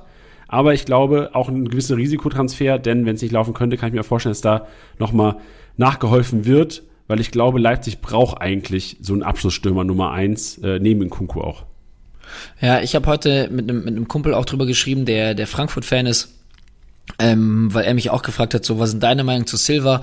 Und ich bin da auch so ein bisschen skeptisch einfach. Also mir ist auch aufgefallen, dass, dass, ähm, dass er mir gut gefallen hat am Samstag, aber äh, nichtsdestotrotz ist es ein, ein Spieler, das hat man letztes Jahr schon gesagt und man muss dann immer aufpassen, wenn man sich dann auch immer sowas dann auch so schnell reinredet. Aber der hat meiner Meinung nach bei Frankfurt deswegen so gut funktioniert, weil, weil er Zielspieler war, weil ihn alle gesucht haben, weil es klar war, was man mit ihm anstellt. Ähm, ja, das heißt, man hat geguckt, wo ist André Silva. Jetzt hast du aber letztens eine Saison gehabt, wo man ja, wo er nicht performt hat, weil dann natürlich da auch viele Spieler dabei sind, die eine enorme Qualität haben, die sie zeigen möchten, gleichzeitig ähm, ja sich das so ein bisschen aufteilen, sage ich jetzt mal. Und ich sehe das auch jetzt in der kommenden Saison nicht, dass er der Zielspieler sein wird, weil ehrlich gesagt hat ein Kunku sehr, sehr überraschenderweise noch ein Jahr beziehungsweise ein Jahr drangehangen, sagen wir, sagen wir es jetzt mal so, als würde mich wundern, wenn er nach dieser Bundesliga-Saison immer noch bei Leipzig spielt. Und ich äh, haben wir auch schon gesagt, ich glaube, das ist mit ein, mit ein paar Dingen verbunden, beziehungsweise auch mit einer gewissen Wertschätzung in dem Sinne, dass da einfach viel über ihn laufen wird. Und das hast du am Samstag auch gesehen. Ähm, das ist der Spieler bei Leipzig und das ist halt Silva nicht. Und ich glaube, das muss er sein, dafür, dass er bei Frankfurt spielerisch jetzt auch nicht herausgestochen ist. Klar, der hat seine Buden gemacht, das äh, möchte ich ihm gar nicht, äh, ähm, möchte ich ihm gar nicht äh, wegnehmen. Ja, aber es war jetzt auch nicht so, als hätte er sich jetzt jedes Tor äh, selber vorbereitet und erarbeitet, sondern da waren jetzt auch ein paar Dinger dabei, wo ich sag, die muss ein Stürmer halt auch machen, weil er da entsprechend auch gesucht wurde. Deswegen spielerisch äh, würde ich jetzt da nicht so viel erwarten. Yes, sehr gut. Dann haben wir Leipzig abgerappt. Ich würde jetzt zu Union Berlin kommen und da ist es durchaus schwer, weil heute Abend erst das DFB-Pokalspiel stattfindet. Ich würde aber als Gewinner der Vorbereitung einfach schon mal betiteln, also Stibat Tschö auf jeden Fall, weil er meiner Meinung nach auch zu günstig ist, um eventuell auch auf ähm, Avonie-Punkte ranzukommen, auf Avonie-Niveau und dadurch dass ähm, einige Neuzugänge noch nicht bei 100% sind und Urs Fischer auch einer ist, der gerne mal auf alteingesetztes Potenzial setzt, glaube ich, dass Dominik Heinz eventuell einer der Gewinner sein könnte der Vorbereitung, weil äh, der wahrscheinlich ähm, am Anfang auf der linken Innenverteidigerposition spielen wird, weil, Gott, wie heißt der Kollege? Lecce, Leite? Sag mal den Namen, Teddy. Genau. Wen meinst du? Der Kollege, der Portugiese, der gekommen ist zu den Unionern, wie heißt der denn? Ach so, ja, also den, ja, ja, den, den, das, das traue ich mich auch nicht auszusprechen. Das sieht, das sieht zu deutsch aus dafür, dass er äh, Portugiese ist. Äh, ach, Diogo heißt er auch, der heißt gar nicht Diego. Ich und Namen, Freunde. Es geht genauso weiter, das ist Tradition bei uns im SSB-Podcast hier. Und sonst, Union Berlin, so schaue ich das Spiel heute Abend an, guckt ihr, wer der irgendwie hervorsticht. Gerade so die Achterposition finde ich da ganz interessant, weil da du eventuell mit relativ günstigen Spielern, ob es jetzt ein Seguin ist, ein Haberer, der auch Haberer, vielleicht Günter der Vorbereitung, der hat die letzten zwei Vorbereitungsspiele in der Startelf gestanden, vielleicht Haberer neben Haraguchi. Schaut heute Abend das Pokalspiel, macht euch einen Eindruck davon und holt euch, also Yannick Haberer, wenn er heute Abend in der Startelf steht, dann könnt ihr wahrscheinlich auch, wieder sehr wahrscheinlich auch am Wochenende gegen die Berliner und ist momentan noch viel zu günstig. Ja, ich bin da auch total gespannt, was wir jetzt auch schon in den letzten Wochen gesagt haben. Das ist jetzt schade, dass die jetzt am Wochenende noch nicht gespielt haben, aufgrund dieser Kaderbreite. Und äh, ja, das ist eine, es herrscht eine gute Ungewissheit, deswegen würde ich jetzt auch gar nicht zu viel sagen wollen äh, und warte das Spiel heute Abend ab ähm, und mache mir dann mein Bild. Das heißt, wir werden da in der PK dann auf jeden Fall drüber reden. Freitag 17 Uhr live auf Twitch. Es wird so geil, es wird so krank. Und auch alle in München. Wir sind in München die Woche. Tiddy, Bench und ich zu dritt vor der Kamera. Wo Let's gibt's das go. schon? Kommen wir zu Freiburg und da kann ich vielleicht mal übernehmen, denn ich habe gestern die Freiburger gesehen bei meinem geliebten FCK. Ja, und ähm, ich weiß nicht, wie gut Lauschern gestern war oder wie schlecht Freiburg, aber wir haben es den Freiburgern echt schwer gemacht gestern. Die kamen dann irgendwann auch über die Qualität eines Rizzo Dorans, eines abschlussstarken äh, Nils Petersen, eines ähm, genialen Vincenzo Grifo weiterhin. Also klar, irgendwann ist es durchgekommen.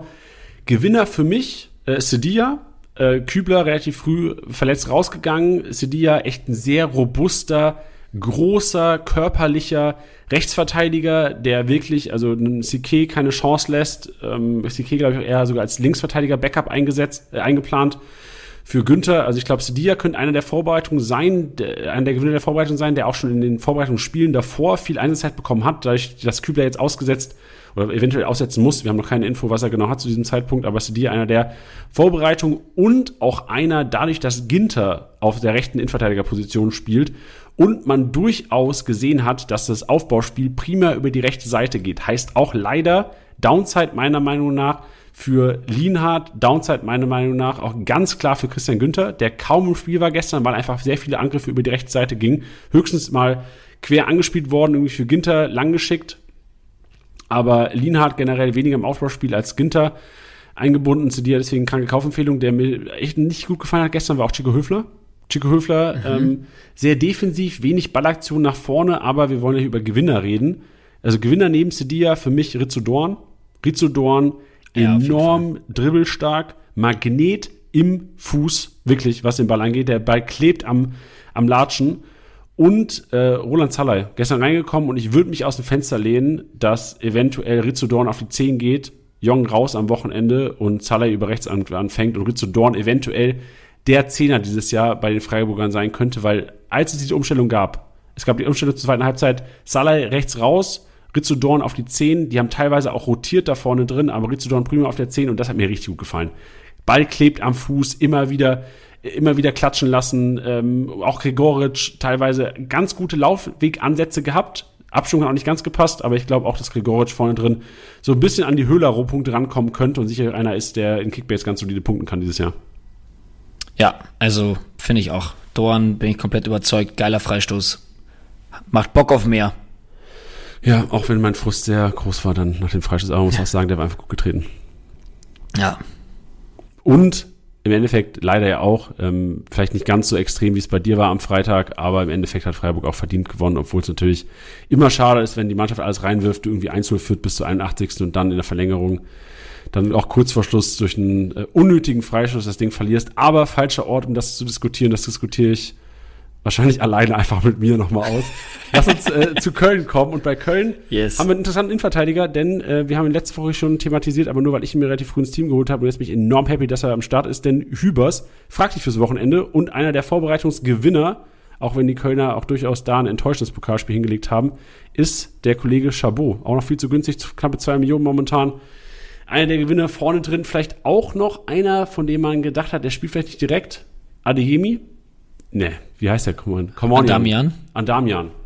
Klatsche. Adamian. Adamian, der Gewinner. Und ich erinnere mich an diese Meldung von der Woche, Tilly. Jetzt müssen wir in den Spiel kommen. Vor einer Woche gab es die Meldung, Adamian nicht ready für die Startelf. Ich weiß nicht, warum äh, der, der Kollege das gesagt hat oder warum es diese Meldung jemals gab, aber der Kollege ist ready für die Startelf und wird zu diesem Marktwert auch wirbeln neben Modest, wenn er fit ist. Ähm, wenn ich auch noch reinschmeißen würde, ist äh, Ljubicic. Der ist mir jetzt nicht in dem Sinne enorm aufgefallen, aber im Vergleich zu den, zu den restlichen Kölnern extrem günstig dafür, dass er Spiele äh, in der Rückrunde hatte, wo er mir sehr, sehr gut gefallen hat. Ähm, deswegen finde ich ihn jetzt gerade, vielleicht auch jetzt gerade noch so kurz vor Saisonstart ähm, und dann auch noch gegen Schalke spannend. Jetzt mit, glaube ich, 6 Millionen, wie viel sind's? Ja, 6,1 Millionen. Ähm, why not?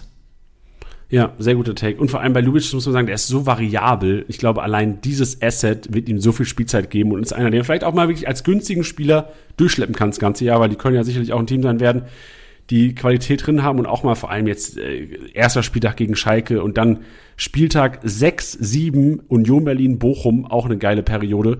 Also von daher sind immer wieder Spiele drin bei den Kölnern, wo auch ein Lubicic mal solide grüne Balken zaubern kann.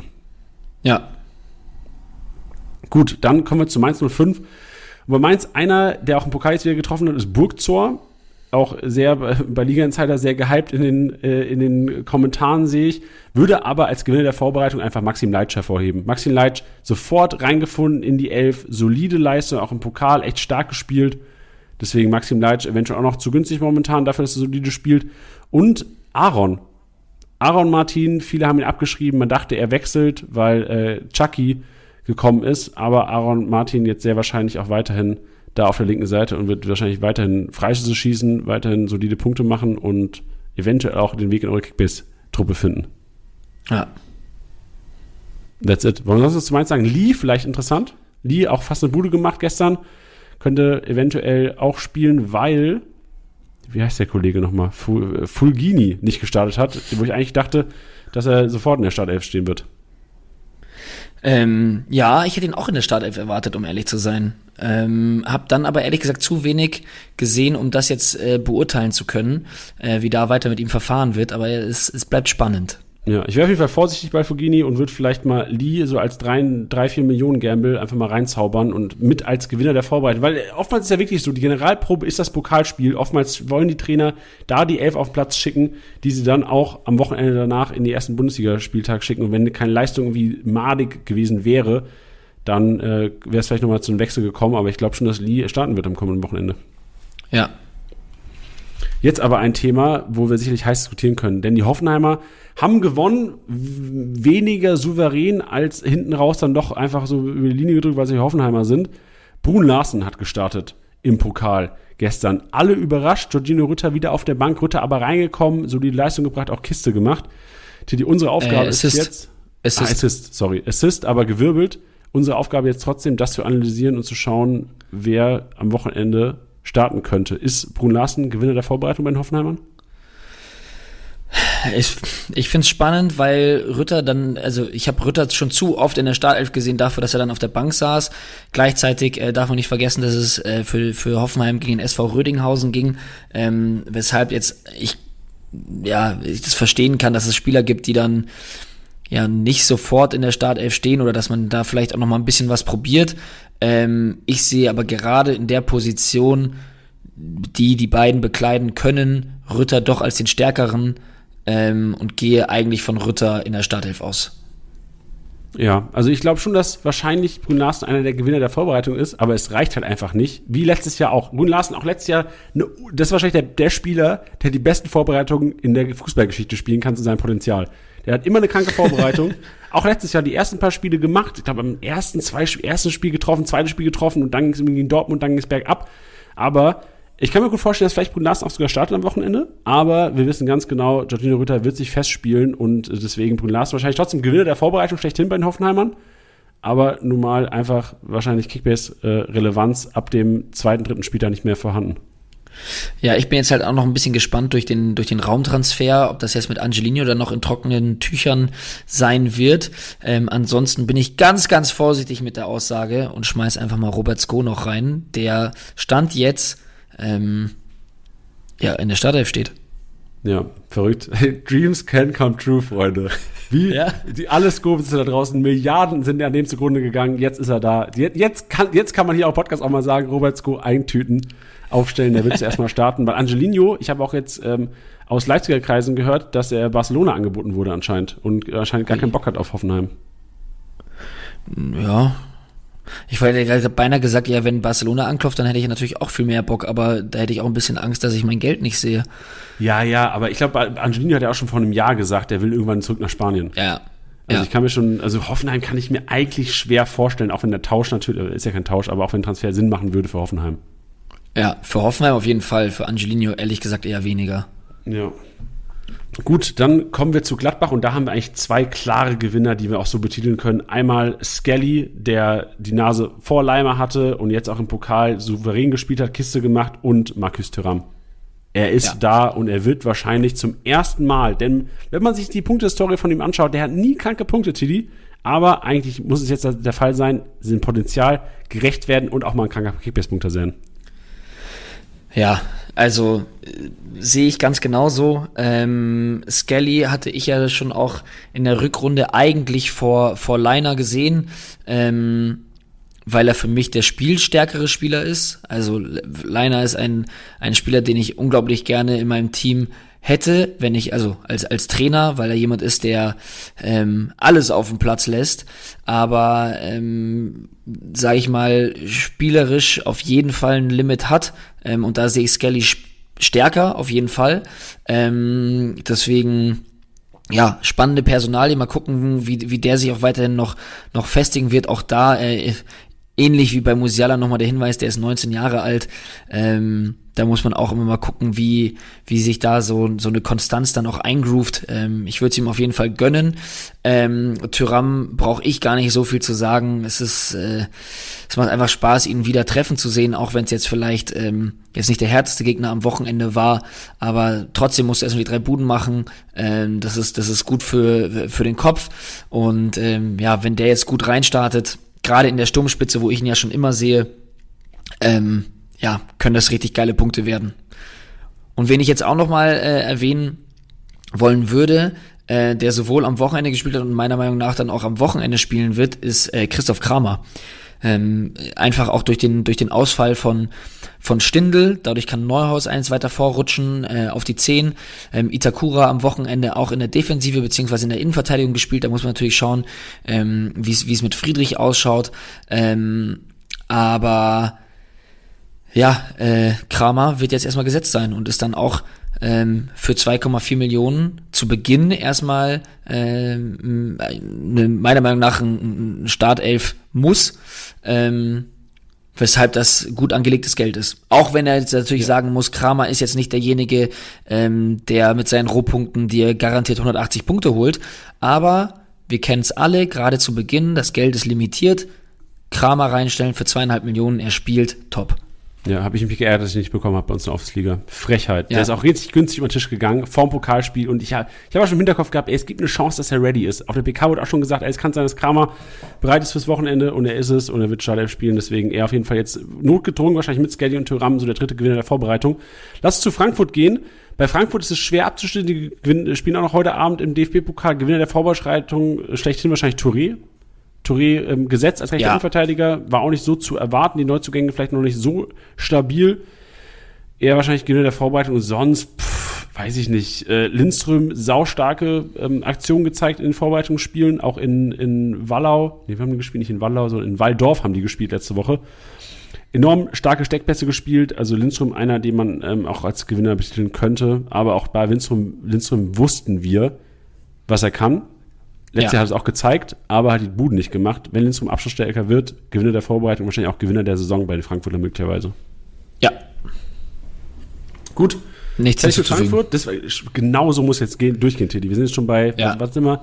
Ja, über eine Stunde, aber geil. Wir sind äh, wie, Thomas Gottschalk des, des Podcasts eigentlich. Wolfsburg, der VfL Wolfsburg. Nico Kovac, Fußball, auf jeden Fall schon mal attraktiver für Kickbase. Ich glaube, da könnten ordentlich Rohpunkte bei rumkommen, vor allem Erstspiel gegen Bremen, echt ein sehr solides Matchup. Gewinner der Vorbereitung eigentlich die Nummer eins bis aufs Pokalspiel, muss man jetzt sagen, Luca Waldschmidt. Luca Waldschmidt echt sehr solide getroffen, viele Kisten gemacht. War für mich eigentlich fast sicher gesetzt nach dem Pokalspiel, jetzt vielleicht nicht mehr so sicher, trotzdem eigentlich der Gewinner der Vorbereitung zusammen mit Van de Feen. Würde ich auch so sagen. Ich würde das vielleicht, äh, würde ich auch noch jemanden in, in, in den Raum schmeißen, ähm, einfach nur, weil man ihn äh, gefühlt echt gar nicht auf dem Zettel hatte, wäre Breckerlo. Ich glaube jetzt nicht, dass er Startelf spielen wird. Ähm, aber nichtsdestotrotz jemand, den man, also ich persönlich gar nicht mehr auf dem Zettel hatte, da mit Kovac zusammen, der dann noch äh, Bock auf ihn hatte. Ähm, ja, deswegen auf jeden Fall ähm, Van de Ven, Waldschmidt. Und ich würde Breckerlo reinschmeißen, aber einfach nur auf seinem Level Gewinner. Ja, äh, und Mamouche, vielleicht können wir auch noch reinwerfen. Der hat ja auch eine, ja. hat man auch nicht so auf dem Zettel gehabt, vielleicht auch Gewinner der Vorbereitung. Also da wird's in der Offensive, bin ich gespannt und vor allem ich bin auch gespannt, was Spielzeit für Kruse und Wind angeht.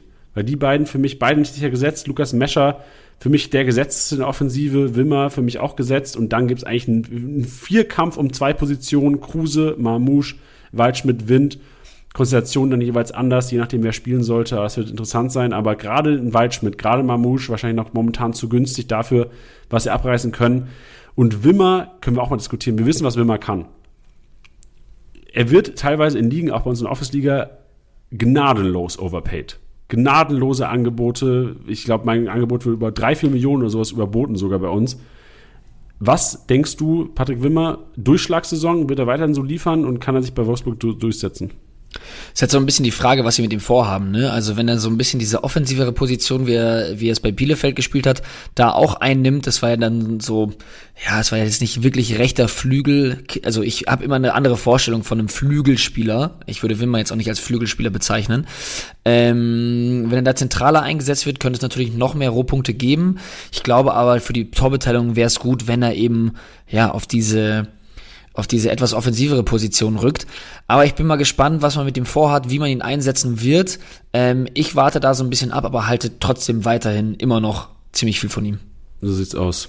Von einem Verein, von dem wir alle viel halten sollten, weil er meiner Meinung nach die günstigsten Stammspieler hat, die die ganze Bundesliga zu, zu bieten hat. Günstigere Spieler als die Aufsteiger, günstigere Spieler als Schalke und Bremen, die Bochumer. Und bei Bochum laufen so viele Spieler rum, die Spielzeit bekommen, teilweise unter eine Million wert sind ein Gamboa, ein, Or also die sind natürlich unter, nicht unter Millionen wert, aber alle unter 5 Millionen, Ordens, Gamboa, ähm, Janko, 500k-Spieler momentan. Wenn Schaffelidis nicht fit wird, ist der auf der linken Verteidigerposition. Wir haben ähm, Masovic, der eventuell auch für einen Lampopoulos spielen könnte. Also es gibt jede Menge Diskussion, aber auch in der Offensive. Für mich eigentlich der Gewinner der Vorbereitung, Nummer eins sind zwei Positionen eigentlich. Kevin Stöger und äh, Simon Zoller.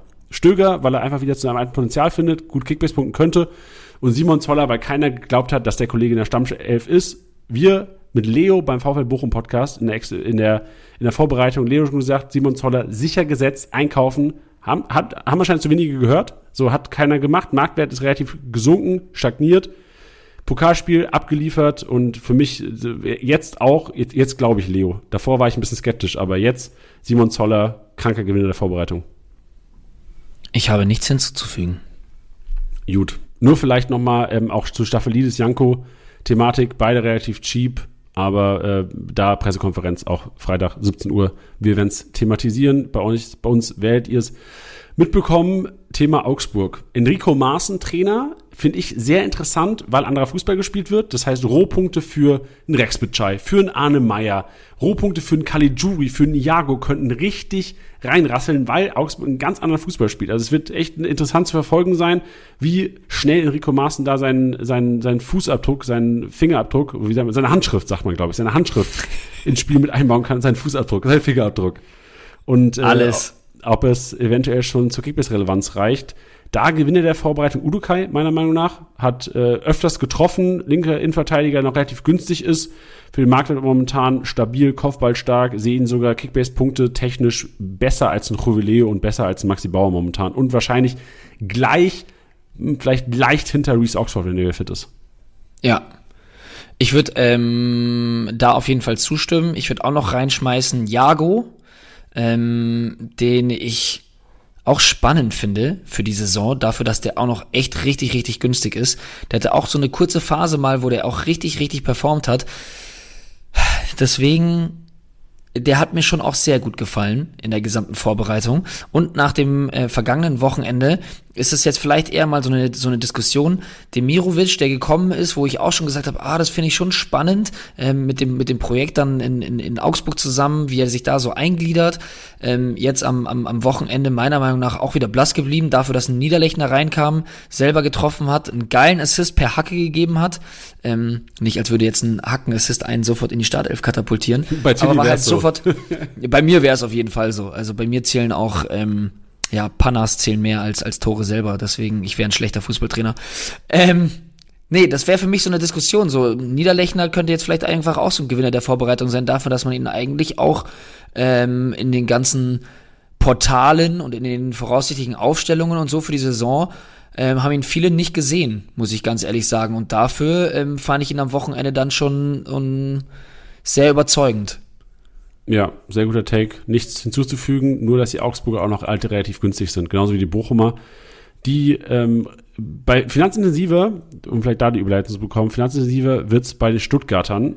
Und bei den Stuttgartern ist es meiner Meinung nach schwer, einen echten Gewinner der Vorbereitung zu finden. Wir wissen, dass ein Tomasch ein guter Kicker ist. Wir wissen, dass Sosa Kalajdzic, wenn fit und wenn beide bleiben, sicherlich auch wieder eine solide Combo wird. Aber so einen wirklichen Gewinner, meiner Meinung nach vielleicht Gewinner für die ersten paar Spiele, Wagnermann, wir wussten nicht, ob er direkt gesetzt sein wird. Solange Sosa ausfallen wird, wird Silas links spielen, Wagnermann rechts.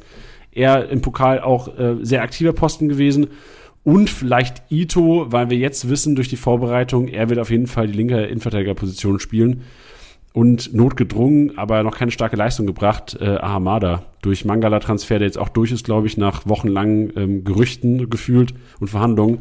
Armada sehr wahrscheinlich die offensivere Part zu Endo, beziehungsweise die Doppelacht mit Führig, könnte einer sein, der Gewinner ist, aber nicht aufgrund seiner Leistung. Also ich habe das Pokalspiel mir angeguckt, da war er auf jeden Fall nicht gut. Ich weiß nicht, wie er davor agiert hat. Also ich bin mal gespannt, ob da jemand kommt noch vom, beim VfB.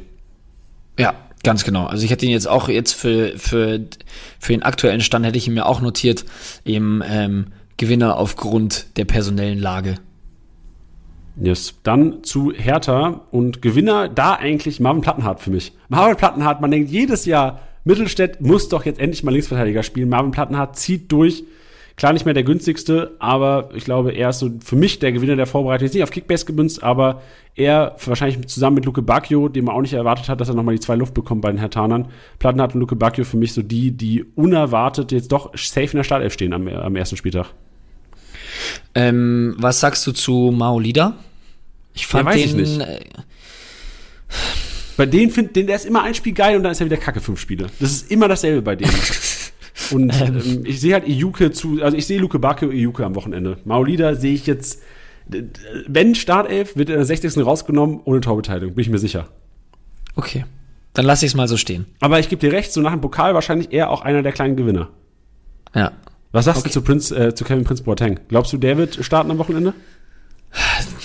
Die Sache ist, ich kann es mir gut vorstellen, dass er es tut. Die Frage ist halt nur so, wie, wie Kickbase-relevant ist es? Er hat letztes Jahr schon in der vergangenen Saison ähm, hat, ist er auch immer früh ausgewechselt worden. Ähm, natürlich gab es Spiele, wo er einen super Impact hatte, ähm, aber es wäre mir gerade zu wild. Also klar, das Risiko ist gering, ja, der Marktwert ist gerade bei drei Millionen, aber es wäre mir, ja, weiß ich nicht.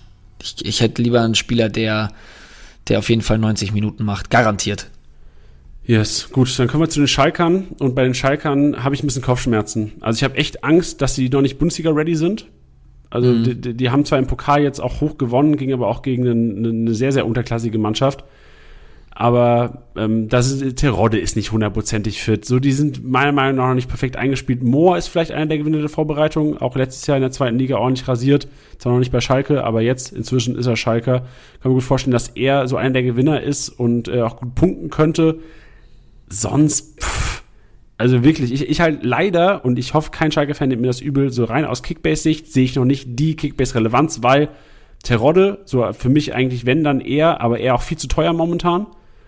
Ja. Moore vielleicht, Kraus auch als, De der kostet fast 10 Millionen, der ist defensiver Sechser. Auf keinen Fall ist der für mich 10 Millionen wert. Salazar sehe ich noch nicht Erstliga ready, aber ist vielleicht auch, vielleicht bin ich zu kritisch bei den Schalkern. Ja, Salazar hätte ich Bock, aber da ist mir halt das Risiko zu hoch. Weißt du, das sind jetzt, wahrscheinlich musst du den für 13 holen, 13,5. Und dann musst du den wahrscheinlich erstmal echt so ein bisschen halten. Das ist so, ah, ja, ich auf Salazar hätte ich Bock, aber was du sagst, ich habe so ein bisschen Angst, dass das so ein bisschen, dass er mit runtergezogen wird. Weißt du, an wen mich Salazar erinnert? Und ich hoffe und wahrscheinlich für alle Salazar-Besitzer, dass eventuell auch ich komplette Fehlexpertise habe, aber äh, Salazar erinnert mich an Marcel Hartl bei Bielefeld vor zwei Jahren. Bielefeld ist mit Marcel Hartl, mit einem überragenden Marcel Hartl aufgestiegen in die erste Liga. Und Marcel Hartl hatte auch damals, ich glaube, vier, fünf Millionen, sechs Millionen kranke Erwartungen und der hat nichts gerissen in der ersten Liga. Und ich glaube, Salazar könnte so ein Marcel Harten 2.0 werden. Da würde ich dagegen setzen. Ja, wirklich?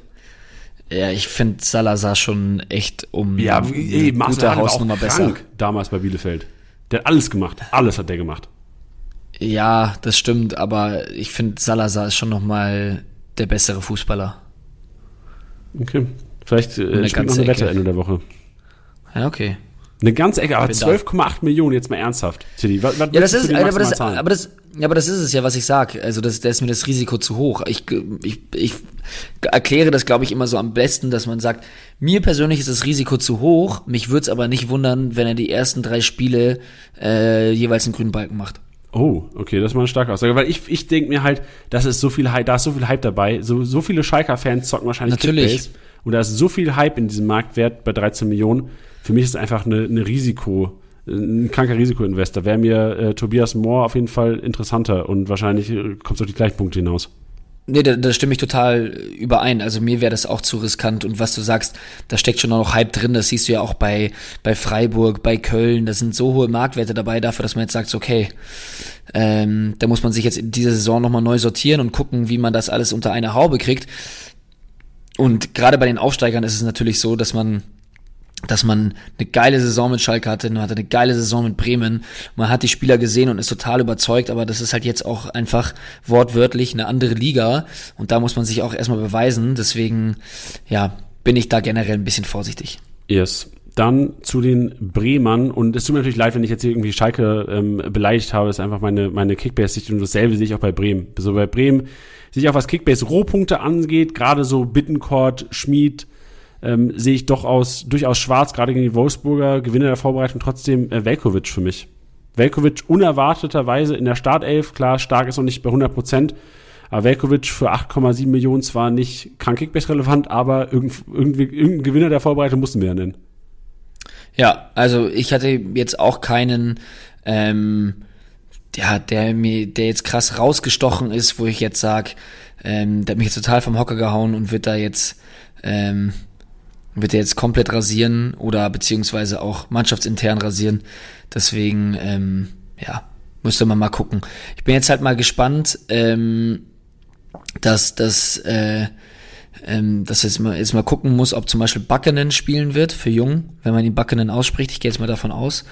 Ähm, das ich könnte vielleicht hoffe, dann noch heißt, jemand werden. Ich hoffe, er wird Buchanan ausgesprochen, weil ich es geiler finde. Ich weiß es aber nicht. Ich glaube eher Buchanan, um ehrlich ja, zu sein. Wahrscheinlich. Ähm, ja, da müssen wir mal gucken, wenn der spielen sollte, dann wäre, könnte das äh, auf jeden Fall ein Gewinner werden. Ähm, aber ist jetzt auch niemand, mit, mit der dir jetzt die Meisterschaft holt. Um jetzt nochmal hier was fürs Phrasenschwein dazulassen. Richtig. Und vor allem auch Dux 17 Millionen, auf keinen Fall 17 Millionen wert. Um mir das, um, um das äh, vielleicht zu beenden hier. Ja. Bist du immer noch der Meinung, dass Füllkrug mehr Punkte machen wird als Dux? Oder war das nur so ein ja. Anfangshype? Bist du immer noch überzeugt? Ja. Ich hätte lieber Füllkrug im Team als Duxch. Geil. Mit so, einer, mit so einer These beenden wir den heutigen Podcast hier, Tiddy. Geil. Sehr gut. Wollen wir noch, das können wir als letztes vielleicht machen, wollen wir noch unsere Aufstellung für die Kickbase vs. Sky Challenge machen? Weil die wird es auch ab morgen bei uns geben. Also ab morgen könnte der beitreten und wir haben natürlich auch in diesem Jahr wieder mit Sky eine Kickbase-Produktion. Die könnt ihr auf Sky Boah, ich sag den Sender immer falsch, ne? Sky Bundesliga 1 heißt der Sender, glaube ich, ne?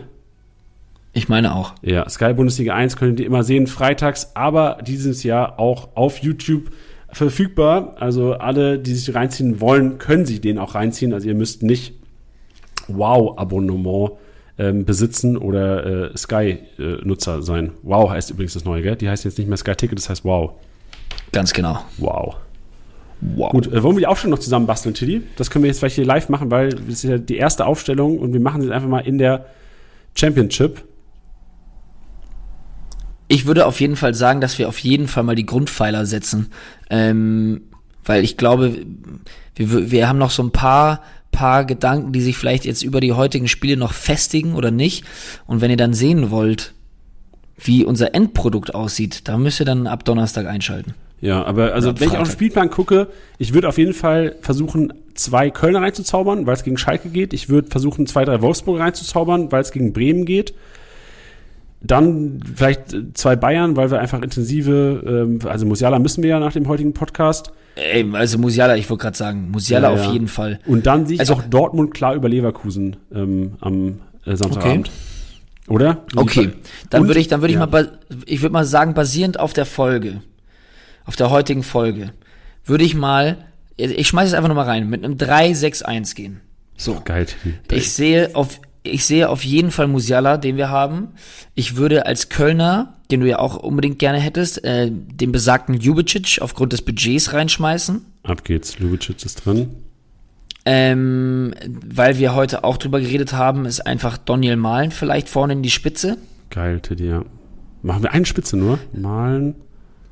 Äh, Chabot mache ich direkt mit rein, oder? Chabot mache ich direkt mit Chabot rein. Chabot machen wir auch noch mit rein, genau. Chabot mit rein. Sabitzer, wollen wir als zweiten Bayern Sabitzer, weil es vielleicht in Frankfurt auch nicht so leicht wird, oder wollen wir Kapital setzen? Also wollen wir vielleicht. Ich würde vielleicht. Einfach, oder Gnabry. Äh, Gnabry äh, fände ich auch gut, oder Davies. Ja, shit. Aber Davies. Davies könnte ich mir vorstellen, dass der. Touré, ja, dass der, wir gehen auf Davies. Sehr gut, Tilly. Wir gehen auf Davies. Wir können auch drei Bayern. Davies, ich setze mal Kimmich rein, da haben wir noch 100 Millionen für fünf Positionen. Cheaper Goalie, würde ich behaupten, macht am meisten Sinn. Cheaper Goalie mhm. wäre Christensen 4-9. Wir gehen Christensen. Wir hoffen einfach, dass Hertha einiges auf die Kiste bekommt gegen Union, oder? Ja, dann würde ich ähm, Stöger noch reinschmeißen. Stöger stark. Stöger 3, das ist ja viel zu günstig. Ähm, was ist sogar ähm, im Sturm mit Tyram, den wir jetzt heute auch sehr, sehr groß gelobt haben. Ist ja, auch noch sehr günstig. Wir gehen auf 3-5-2 mit äh, Nkunku Tyram vorne.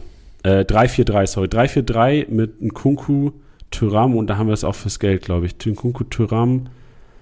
Ähm, wen hatten wir noch? Kimmich, Musiala, Lubicic. Durch Umständen ist eine Position rausgefallen. Stöger hatten wir noch. Stöger, Stöger. Und dann haben wir noch 30 Millionen für eine Abwehrposition. Was ein Luxus. Ähm, ähm, Meunier. Oder, ja, sicher Meunier, da haben wir noch so viel Geld über. Ich überlege gerade, Mafropanos. Geld über, aber Geld macht keine Punkte. Ja. Oder wir gehen Benze bei Ini, weil Elverschütze, Gladbach. Ja. Der ist zwar relativ teuer schon für 20 Mio, aber ich finde es, ähm, Hoffenheim hat es auch nicht so überzeugt im Pokal. Meunier, Witze Meunier, der hat Diaby als Gegenspieler am Wochenende wahrscheinlich. Ja. Eine Diaby du warst überzeugt von den Dortmundern. Was hast du? Ja, ich, ich bin auch überzeugt von Dortmundern, aber lass mal jetzt hier nicht meine Expertise so ähm, bestimmen. Oh, Lacroix. Lacroix ist auch ready. Lass Lacroix machen. Da machen Wolfsburg noch drin. Mhm. Ja. Das diskutieren wir nochmal aus. Aber das war schön. Wir haben, die, wir haben eine Championship-Mannschaft schon mal zusammengestellt. Freunde, rein die Challenges, checkt die Shownotes aus und ähm, vielen Dank fürs Zuhören. Es war ein hoffentlich sehr informativer Podcast für euch. Ich hoffe, euch hat Spaß gemacht. Und ab der nächsten Woche haben wir wieder gewohnte Struktur. Wir haben Teddys Maschinenraum, die emotionale Aufarbeitung des vergangenen Spieltags. Wir haben den äh, Statistik-Snack. Statistische Aufarbeitung mhm. des Spieltags mit allen relevanten Analysen. Wer hat die kranken Rohpunkte geholt? Wer hat die Pässe gegnerische Hälfte? Wer holt dat, dat, dat? Also alle Kickbase jetzt auseinandergefriemelt und Janis Einkaufswagen und wie immer auch eigentlich in jedem Podcast haben wir ein Hauptthema, was wir diskutieren und mal sehen, was das nächste Woche sein wird. Ich bin gespannt. Yes. Super, Teddy, dann vielen Dank und ich freue mich auf, eine krank, auf einen kranken Saisonstart. Und ich freue mich vor allem, oh, wenn ihr, liebe Hörer, in unsere Formate reinschaut. Wir haben äh, All Eyes on Championship, das YouTube-Format wird am Donnerstag wieder starten, wo ich meine finale Championship-Aufstellung mit euch teilen werde und argumentieren werde, warum ich wen aufstelle. Schaut da auf jeden Fall rein. Ihr werdet das nicht verpassen können, dann es wird in unserer App als auch auf unseren Social Media Kanälen jeweils verlinkt sein und am Donnerstag eigentlich so, äh, am Donnerstag nicht, am, am Freitag jetzt richtig rund. Kickbase Pressekonferenz, Teddy. Wir sind heiß. Wir sind heiß und hoffentlich nicht mehr heißer. Und ansonsten ähm, checkt KBFC aus, ähm, ist jetzt am Start, checkt die Championship aus. Ähm, es gibt für beides keine Ausreden. Ich wünsche euch äh, ganz viel Spaß damit und wünsche mir auch ganz viel Spaß damit, wenn ich mal so egoistisch sein kann. Ähm, und wünsche euch allen jetzt einen traumhaften Abend. Ich wünsche euch ganz viel Spaß. Tag, Tag, Tag, das ist vielleicht universeller. Universell. Ja, guten Tag und gute Nacht. Tschüss. Guten Tag. Tschüss.